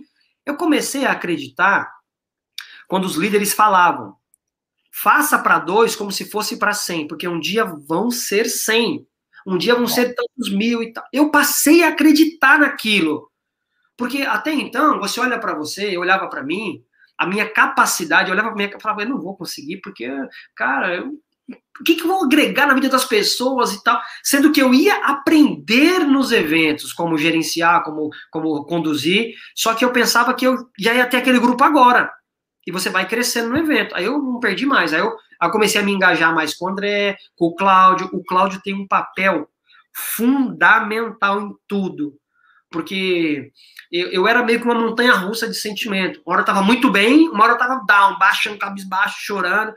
E o Cláudio, ele vinha e ele tinha o dom, Felipe, de me tirar daquela situação ruim e me colocar em outro estado. Tipo, puta, tá complicado isso, não sei o que, tá assim. Ele vinha e falava, não, vem aqui, Pedro, vamos ali tomar um café. Me levava a tomar um café, começava a falar das viagens, dos carros, das coisas. Ele me colocava no futuro o tempo todo. Calma, ele tem 10 anos a mais que eu, então ele tem muita experiência, né? Ele fala, cara, eu já vivi isso, olha, eu já tive açougue, eu tive casa de ração, eu quebrei, isso aqui, isso aqui, cara, nós vamos ser muito bem sucedido. E ele, eu ficava, caraca, como, como, como? E eu sempre no como, como, até entender que o como não é problema nosso, eu só preciso fazer o que tem que fazer, né? E o restante vai acontecer. E o Cláudio, ele tem esse, ele tem até hoje, ele tem esse papel na minha vida de ser o meu pai rico, o meu conselheiro sempre é, sempre é o Cláudio. Então ele tem um papel fundamental nessa parte. E foi assim, foram cinco anos, mano, sem vida, vamos dizer assim, né? Não vou dizer que eu fiz cruzeiro, eu viajei para Europa, eu fui para Cancún, eu viajei dentro do trabalho. Mas o que eu mais ouvia, você vai morrer e vai deixar tudo aí. é, meu filho era pequeno, ó, seu filho tá crescendo, ele tá na rua com os moleques soltando pipa, na pracinha com os maconheiros. Eu falava, senhor, eu ficava quatro dias fora de casa, eu dormi com, eu dormi, acordei com barata nas minhas costas, eu acordei com galinha botando ovo na minha cabeça e tal. Eu falava, mano, eu dormi numa cama que o cara falou, vou te dar minha cama para dormir. Eu falei, oh, beleza. A cama do cara fez assim, a hora que eu deitei, ela virou assim, ó, eu fiquei dobrado, e sabe? E Existe um preço que só quem decide mudar de vida vai pagar, não tem como evitar. Você vai passar. E eu, eu escolhi, falei, eu vou viver, eu vou passar. Aí você é, é, só pensa em dinheiro, é, dinheiro não é tudo, a família é mais importante, é, a igreja, Deus e tal. E às vezes eu me balançava com isso, mas eu orava todo dia e falava, Senhor, o Senhor sabe do meu propósito. O Senhor sabe do que eu quero fazer, por que, que eu quero essas coisas. O Senhor sabe. Se isso for me fazer uma pessoa ruim, não me dê nada, não me dê nada. Mas se for para eu ajudar outras pessoas, mudar a vida e ser e ser inspiração, o senhor sabe o que tem que fazer, me dê, eu vou fazer e tal. E eu saía. Cara, meu filho cresceu. Ele tá aqui em casa agora, tá estudando. Cara, ele é um dos melhores, assim, cabeça dos moleques da idade dele. Ele é um cara que você conversa, ele é um moleque da hora. Cara cresceu bem, boa família, conversa bem, educado, trabalhador, sabe, estuda. Então, eu fiquei afastado, mas eu orientava. Sabe, ele passou vontade de muitas coisas também, como eu passei, mas ele aprendeu. E eu falava para ele, ó, pai tá trabalhando porque o pai vai dar tudo que você merece. O pai vai dar isso, o pai vai fazer isso, fazer aquilo. Começava a falar as coisas que eu ia fazer por ele e tal. Ele entendia e ele já tomava conta da casa pra gente. Mas você, nesse processo, quando a pessoa decide, acho que você passou por isso também, quando a pessoa decide que ele vai mudar de vida, cara, vem muita pedrada, irmão. E assim, não é pedrada de quem você não gosta, é pedrada de quem você ama, velho, de quem tá ali do seu lado, que você vai ajudar.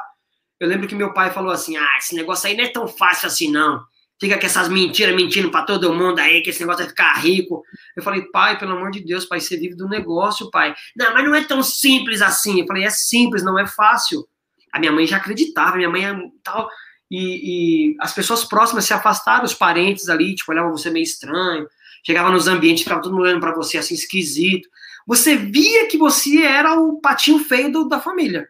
Até eu realmente consolidar. Até eu falar, mano, eu, agora, eu sou, agora até eu entender que eu era mesmo. Né, que nós éramos, eu e minha esposa.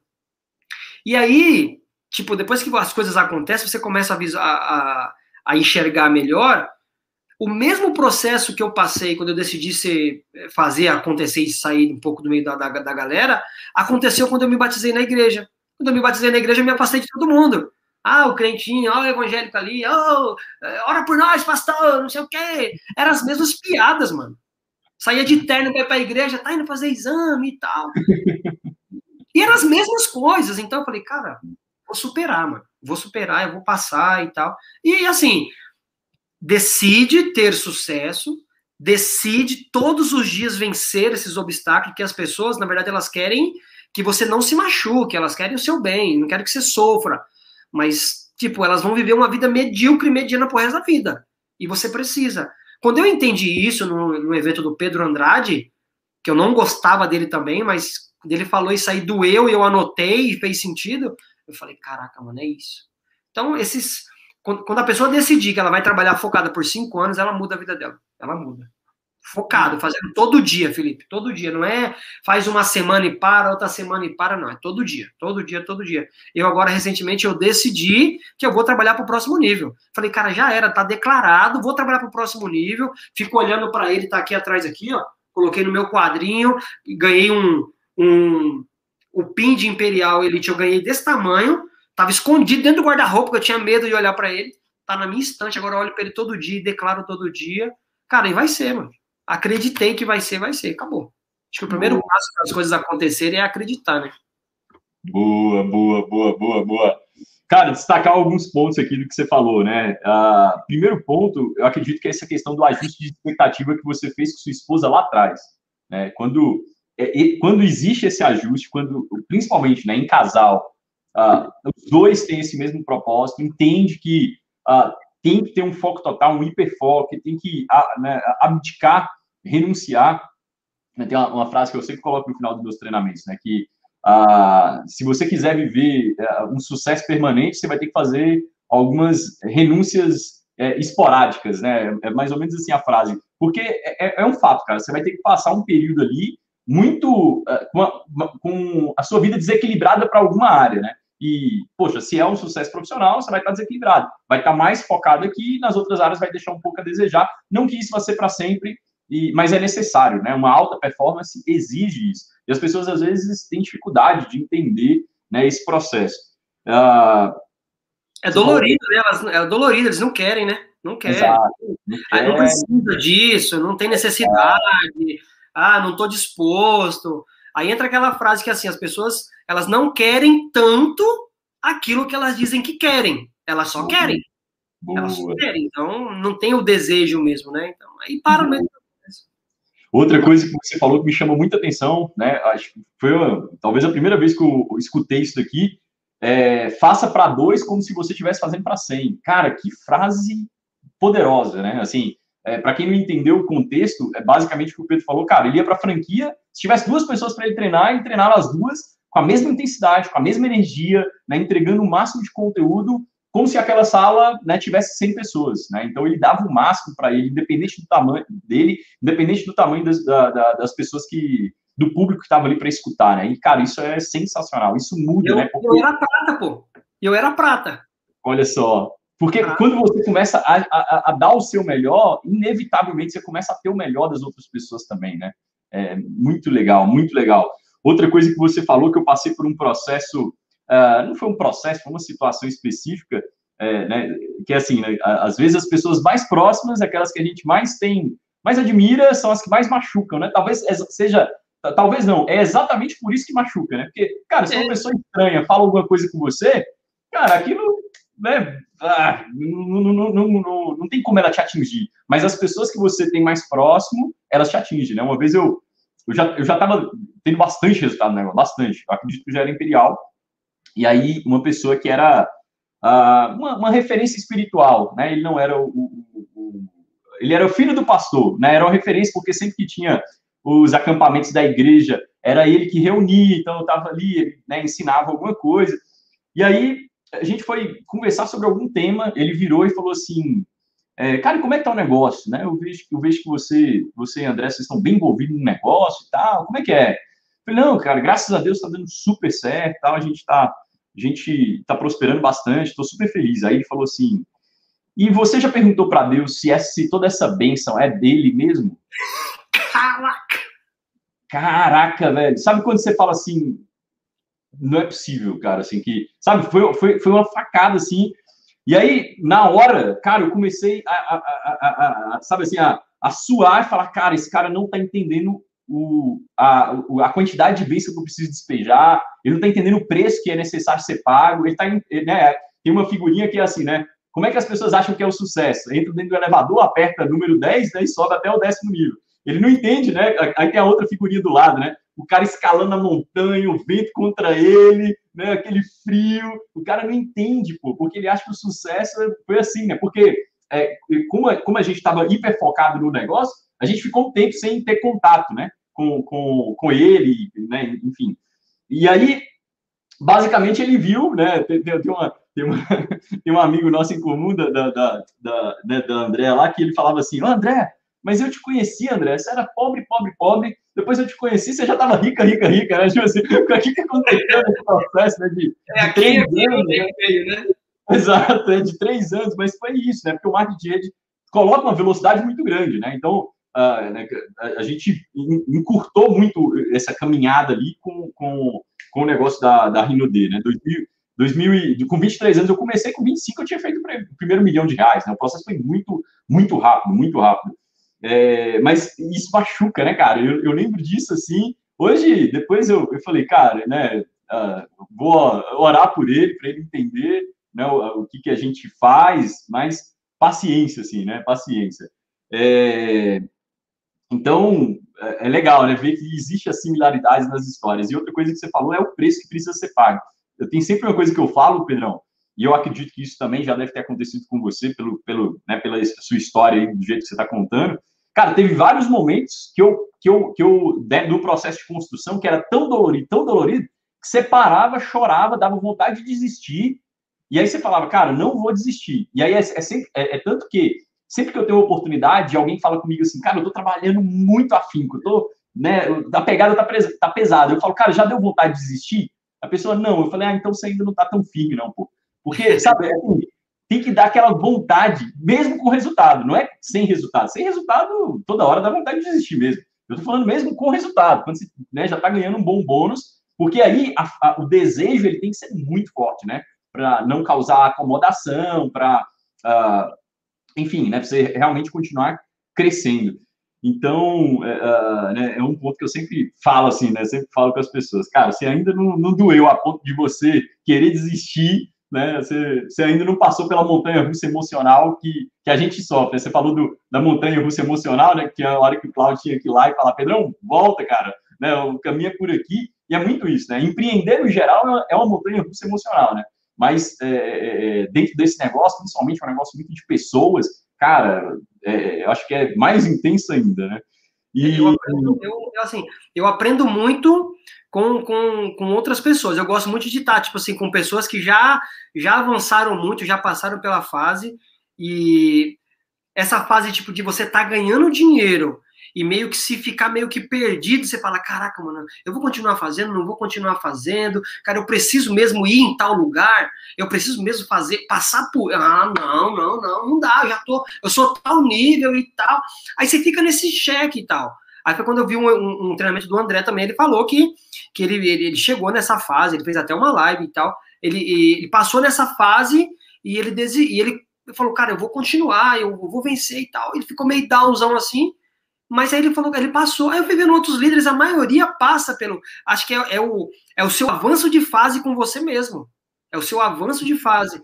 Quanto a desistir, na verdade a gente desiste, mas a gente desiste para nós. Aqui dentro você desiste, é. mas você não externa isso para ninguém, ninguém sabe. Se alguém te perguntar, você pode estar tá mal. Cara, tá bem, o negócio tá voando, tá meio maravilha, porque você tá declarando o que você quer que aconteça. Agora você tá mal, vem alguém e aí como é que tá? Mano, você é louco, tá uma porcaria. Cara, não aguento é. mais. O negócio não anda. Eu coloquei, eu coloquei duas pessoas esse ano e o negócio não anda. Aí, tipo, tipo eu conversando com um cara esse dia, ele falou, tá, não, eu tô cansado do multinível. Ah, não aguento mais o multinível. Ah, cara, eu dediquei minha vida ao multinível. Eu me entreguei. Eu quase perdi a família por causa do multinível e tal e tal. E para mim não funciona. Eu falei, tá, mas quanto tempo você tem de multinível, irmão? Não, mano, eu fiquei, mano, eu fiquei seis meses, mano. Falei, ah, velho, ah, não enche minha paciência, não, irmão. Seis meses você bateu prata, eu bati prata com oito meses. Você é maluco, você nem começou. Não, mas é que agora. Aí eu dei, um, dei uns, fiquei bravo, né? Dei uns conselhos para ele e tal. Expliquei que, tipo, seis meses ele nem começou, mano. Qual é a profissão que o cara se torna é, é bem sucedido com seis meses? Não existe. Aí fui falando e tal. Então as pessoas, elas. É, é, as pessoas que estão no nosso negócio, que não alcançaram o que elas querem, eu vejo que elas só vão alcançar o que querem quando elas entenderem que é uma profissão, é uma filosofia, o cara tem que estudar, ele tem que se desenvolver, ele tem que melhorar como pessoa, ele tem que, sabe, acreditar e pagar o preço mesmo com ele. A disciplina de você não ir num casamento e participar de uma live. Você não ir num aniversário e participar de uma convenção, ficar ali seis, sete horas ouvindo o que estão falando e tal. Então, enquanto ele não fizer as escolhas, que nem o Sandro fez comigo, né? As escolhas erradas, você vai continuar pobre. As escolhas certas vai te deixar rico. Então, enquanto a pessoa não decide, Felipe, não tem, pode. Cara, não é o líder que vai fazer o cara fazer, não adianta. É ele que decide, é ele. Quando ele decidir, as coisas acontecem, pô. Eu penso, eu penso muito assim. Boa, também creio nisso. Agora, é, uma, uma das coisas que, uh, né, que você é muito bom, você sempre deu treinamento de produtos, você entende, né? E, e, e aí, assim, lá, na, lá no início, você teve um momento que você sobreviveu das vendas, efetivamente? Você já gostava lá no início? Ou foi um processo de amadurecimento e tal, né, de, de você se tornar né, um treinador também de produto, assim? Porque né, eu já vi treinamento seu que você vai lá, pega a galera lá na frente, mostra como é que faz, arregaça a manga. E eu lembro que um líder meu falou: Cara, o cara é imperial, velho. Tava colocando a pessoa. é, pegou o pé da pessoa, tava fazendo massagem, pegou a mão da pessoa, tava fazendo massagem.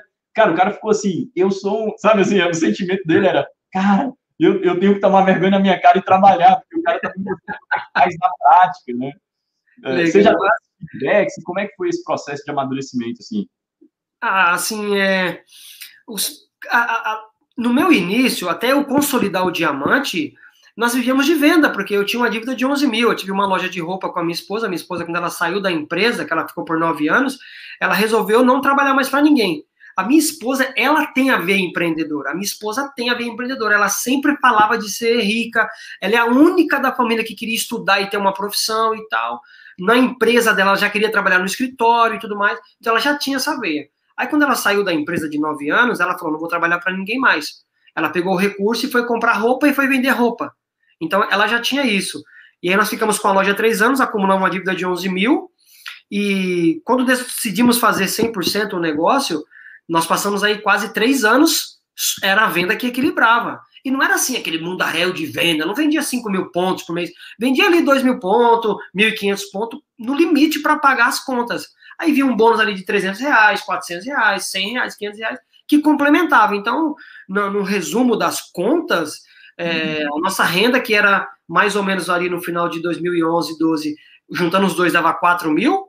Quando decidimos fazer o negócio, ela caiu para 2,5 mais ou menos, para viver, para pagar as dívidas e tudo mais. Então, o processo de venda foram assim, quase três anos ali que a venda que sustentou a gente mesmo. Aí, aí era RIF, era bingo, era Grêmio Empresa, era batendo sol a sol. Cara, a gente não sabia fazer, não tinha estratégia. Só que nós tínhamos que fazer. Nós tínhamos que fazer. Eu ia passar fome, mano. Você faz, você passa fome, filho. Eu não veste, eu não como, eu não vai nos Então, nós fazíamos, nós saímos oferecendo. A Luísa tinha uma mala vermelha ela enchia de produto e a Luísa sempre foi muito elegante. A Luísa acorda de manhã pronta para ir pro shopping. Se você olhar, ela tá pronta para passear. Acorda arrumada. E ela com aquela malinha arrastando cheia de produto, as pessoas, ah, vai viajar de novo, hein? Tá demais. E a mala cheia de produto. Aí ela no posto de saúde, posto de gasolina, escola, vendendo produto, irmão, vendendo produto, vendendo produto. Tanto é que assim, ah, será que vendia mesmo? Ela tem uma caixa aqui com todos os talões de pedido, que o Claudio Henrique ensinou o talão de pedido. Tá lá os talões de pedido, um monte. Até hoje é assim. A gente entrega produto aqui no condomínio onde a gente mora, vende e tudo mais e tal. Então, foram quase três anos ali só de venda mesmo. Venda, que a rede ia e caía, ia e caía. Então, três anos nessa, nessa pegada aí de, de vendas. Legal, legal. Pedrão, você tem uma ideia de quantas pessoas você recrutou diretamente a você para ter para chegar ao resultado que você tem hoje? São, uh, no caso hoje, nove anos. Vai fazer nove anos de. Nove anos, vamos fazer nove anos. É, eu tenho, eu tenho, eu tomo conta de, eu tenho três, eu tenho quatro contas. Tem a minha, tem a da minha esposa, tem a da minha mãe, e tem a do meu filho, que acaba gerenciando tudo ali. Então, assim, direto no nosso ID de Imperial, foram mais de 70 pessoas no ID principal ali foi mais de 70. Eu acredito que chegou a 70. Se não chegou, beirou ali. Mas se eu for contar, tipo, a minha mãe bateu ouro, meu filho bateu ouro, é, o meu outro ID de cima é ouro. Se eu for contar tudo, então, assim, foi muito mais de 100 pessoas recrutadas, muito mais. E continuamos recrutando. Você deu um, você deu um treinamento uma vez que eu me lembro que você falou assim, é, eu falei, acho que foi quando você ganhou o negócio da Rússia, que você falou Sim. que chamou tantas pessoas e tal. E eu fiquei olhando aquilo e falei, caraca, mano, se o cara que já era imperial, né? Já era, já era, já era tio. O cara fez isso, mano. O cara tem resultado, tem carro, tem dinheiro, tem tudo. Ele fez, essas pessoas não viraram. Bicho, quem sou eu? Eu vou continuar fazendo. E aí eu falei, não, vou continuar fazendo e tal, e tal, e tal. E essa pegada. Então, é, é, quando você pensa assim, eu preciso trazer 100 pessoas, mano, fica pesado, porque você começa a imaginar o como, como, como, como. Cara, não. Eu preciso falar com gente todo dia, eu preciso falar com gente todo dia, todo dia, todo dia, todo dia. Então, é você gerar uma habilidade de você ser é, agradável, de você ser uma pessoa atraente, que as pessoas querem estar perto e tal. Então, quando eu entendi essa habilidade de, de se relacionar, que está num dos livros que eu li também, que foi incrível, essa habilidade me ajudou muito a prospectar em qualquer lugar que eu ia. Aí entra a questão: a pessoa ela quer prospectar, quer cadastrar e quer que o cara vire diamante. Esse processo não é seu. Seu processo é chamar, é convidar e colocar no negócio e ensinar. Se vai virar, é outra coisa, velho. É outra história. Mas quando ele entende que ele precisa ficar ali na lista, tá, tá aí fazendo, fazendo, não fica pesado. Não fica, mano. Não fica. Aí, agora você fala, ah, eu tenho que ter 100. Nossa, eu fui chamar dois, dá um trabalho danado. Então, esse dia eu tive uma experiência com essa questão de você é, não esquecer da lista. Eu, eu troquei o, a tagzinha do meu carro, né? Troquei do, do, do pedágio e eu não queria mais porque eu estava pagando um valor muito alto de taxas, não queriam abaixar. E eu descobri que no meu cartão de crédito eles me davam esse benefício e eu pagava merreca. Aí eu falei, aí eu liguei lá para cancelar. Ah, eu quero cancelar. Só quer cancelar por quê? Não, porque eu não vou usar mais. Mas, senhor, o benefício. Aí começou a contar benefício, um monte de coisa. Vamos reduzir, vamos fazer acontecer. Eu falei, não, eu não quero mais. Mas o que, que aconteceu? Eu falei, na verdade, com essa pandemia, eu vou vender meu carro. Eu vou andar de, de, de motorista de aplicativo. Ah, é sério? Poxa vida, eu sinto muito pelo senhor. Tenho certeza que o senhor vai, que o senhor vai se estabilizar, vai voltar, vai ter um carro melhor e tal, não sei o quê. Vamos fazer assim?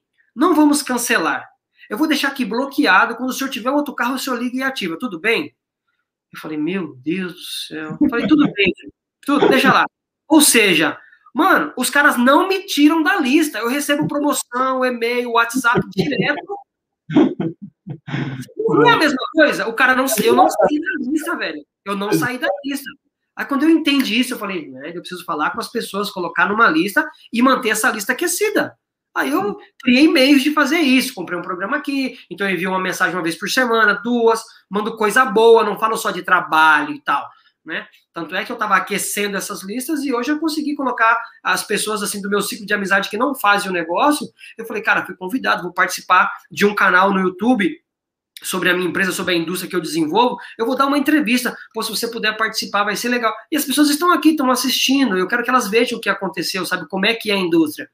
Porque a maioria, por não entender, elas acabam repelindo, né? Acaba tipo, não, não é para mim, não tem nada a ver. E tipo, se todo mundo entendesse o que a gente já viu, né? Exato, exato. Cara, é muito louco, é muito louco. Cara, marketing de rede é o negócio mais simples e acessível para você entender. Ponto final, né? Hoje eu tenho um negócio fora do marketing de rede, né, muito bem sucedido, e, cara, é, é, é, é muito diferente do negócio tradicional, né? Cada um, não estou falando que necessariamente um é melhor que o outro, mas é mais simples e acessível do que qualquer negócio. E o risco que você corre é muito diferente. Então, é, se as pessoas entendessem isso, eu sempre falo, cara, o marketing de para mim, ele tem. Com 23 anos, Pedrão, ele, ele, ele me deu quatro coisas importantes. Com 23 anos, né? Para você deu com 32, mas para mim foi, foi assim: primeiro, me deu uma direção, porque, cara, é, eu, eu, queria ter sucesso, mas eu não sabia o como. Eu não, eu não sabia como é que ia acontecer esse resultado, como é que eu ia chegar a algum, a algum lugar. E o marketing de rede fala, cara, o caminho é esse daqui, né? Já, já começa assim, ó, o caminho é esse, né? Tem o, esse primeiro, essa primeira meta, essa segunda meta, essa terceira meta, essa quarta meta, né? Então ele já te dá um caminho. Segunda coisa, ele te dá um passo a passo para trilhar esse caminho ele, cara, ele te dá lá, fala, ó, o que, que você tem que fazer? Tá aqui os 10 passos do que, que você tem que fazer. Né? É, é, é cara, tá aqui, é exatamente isso. Que tipo os 10 mandamentos da Bíblia. Exato, exato. Cara, isso é mágico, porque no mercado tradicional não é assim. Cara, não é assim mesmo. Terceira coisa, ele te dá um mentor ou mentores de qualidade. Porque, Pedro, ter contato né, com pessoas que já trilharam um caminho de sucesso e essas pessoas falarem com você, cara, cuidado com esse buraco, né? Cuidado, ó, ali tem uma curva. Cara, isso é muito valioso. As pessoas as que estão de fora, elas não sabem, porque, no geral, elas nunca empreenderam em um, negócio tradicional, para elas saberem o custo que é ter alguém te guiando. E quarto, ela te, é, é, o marketing de rede te dá um sistema educacional que excede tudo isso que eu falei, porque ele te capacita, ele te força a, a, a né, os líderes estão o tempo inteiro te incentivando a ler bons livros, a escutar bons áudios, a, sabe, a se tornar uma pessoa melhor, porque é inevitável, né? Cara, você vai pegar os, os top líderes, eles sempre têm muito valor para agregar. Então, cara, essa jornada, né, lá, lá, no, lá quando eu li o T. Havecker, né, eu acho que é exatamente lá no, Segredos da Mente Milionária, que tem uma frase que fala assim, é, queira ganhar um milhão não pelo dinheiro, mas pela pessoa que você precisa se tornar para ter, para merecer aquele dinheiro, né? Então, e o marketing de rede é muito isso, cara, né? A pessoa que você precisa se tornar para liderar, porque não existe hierarquia, não existe uh, né, não, não, tem vínculo empregatício, né, você não manda, desmanda, é basicamente por meio do, da inspiração, cara, é um, é um sistema que agrega muito valor. As pessoas precisam. É, essa é a minha percepção hoje, que eu sempre quero vender assim, para as pessoas. Cara, se der a oportunidade de, de, de se envolver, sabe? E principalmente quando você se envolve com a empresa séria e com as pessoas certas, né, com pessoas boas, cara, você, você, você extrai muito valor do negócio. Então, essa, essa é a minha percepção. E, Pedrão, duas perguntas aqui, cara, porque o papo tá muito bom, eu queria continuar muito tempo, mas duas perguntas mais que eu acredito são sempre importantes de se fazer.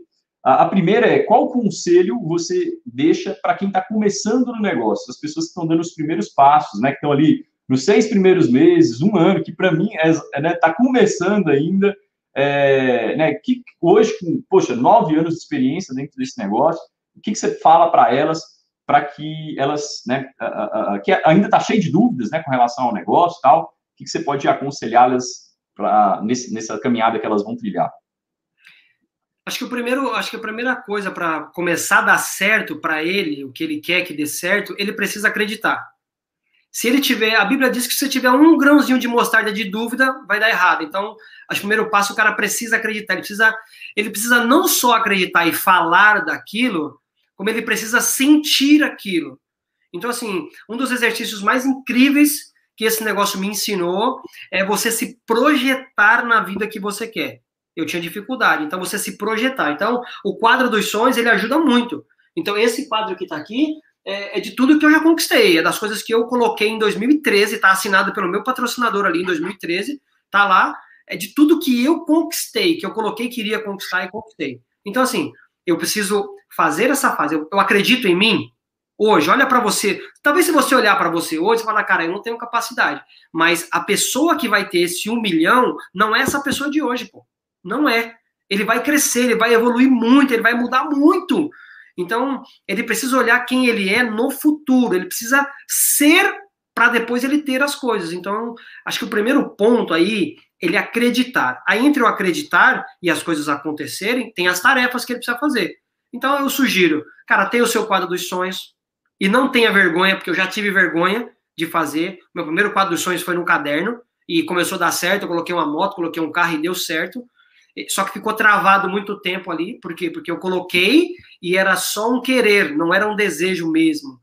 E só deu certo quando eu fui fazer o test drive no carro que eu queria. A casa só deu certo quando eu fui no condomínio que eu queria morar, sabe? As viagens só deu certo quando eu comecei a olhar as viagens na internet e tal. Então, você precisa se imaginar em tudo aquilo que você quer. Por exemplo, a, a gente fala muito do cara ser diamante, ganhar 10 mil, 12 mil, que já começa a organizar a vida. Como que é a vida de um cara que ganha esse valor?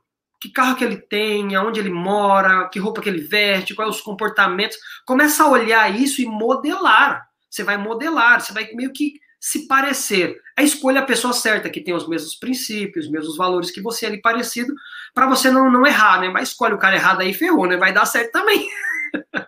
então, o primeiro ponto é ele acreditar e ter o quadro dos sonhos dele, que é para ele poder se inspirar, mentalizar aquilo todos os dias, olhar para aquilo. Eu tenho, eu tenho um, eu fiz muito isso com as pessoas, essa ficha do que ele quer e tal, e eu tenho um monte de ficha aqui em casa. E eu, eu tava lendo uma esses dias, Felipe, o cara escreveu assim, ó, é, eu coloquei o que ele queria ganhar, os sonhos, o porquê e tal, como aquilo é importante. Aí ele falou: é importante porque eu vou dar uma vida melhor para meus filhos, é importante porque eu quero dar segurança para meus filhos, é importante por isso, por isso. Aí no final tinha uma pergunta: e se você não conseguir? Pô, aí o cara escreveu assim: ó, vou voltar para o tradicional e continuar trabalhando. Adivinha onde esse cara tá hoje? Nossa. Tá no tradicional trabalhando. Exatamente ele declarou aquilo, ele declarou que ele iria voltar. Então, é complicado, sabe? Você, você tem que declarar o que você quer e é um carrinho na montanha russa na descida. Não pode ter volta. Vão rir de você, vão, vão fazer chacota de você, vão zoar você. Só que se imagina daqui cinco anos você com a vida incrível, essas pessoas vão te aplaudir. Hoje a Luísa e eu, nós somos assim, é, é, temos muito que crescer ainda, óbvio, né? Mas as pessoas respeitam mais o nosso trabalho, respeitam a nossa profissão, Ninguém fala mais, ah, pede pro Pedro pra Luiz, eles não trabalham? Antigamente era assim. É, buscar na rodoviária, tem que ir no mercado, tem que levar no médico, tem que olhar tal criança. Ah, fala com o Pedro e com a Luísa, que eles não trabalham. Hoje não, as pessoas já respeitam, já entendem, porque nós começamos, declaramos, fizemos o que tinha que ser feito e tivemos resultado.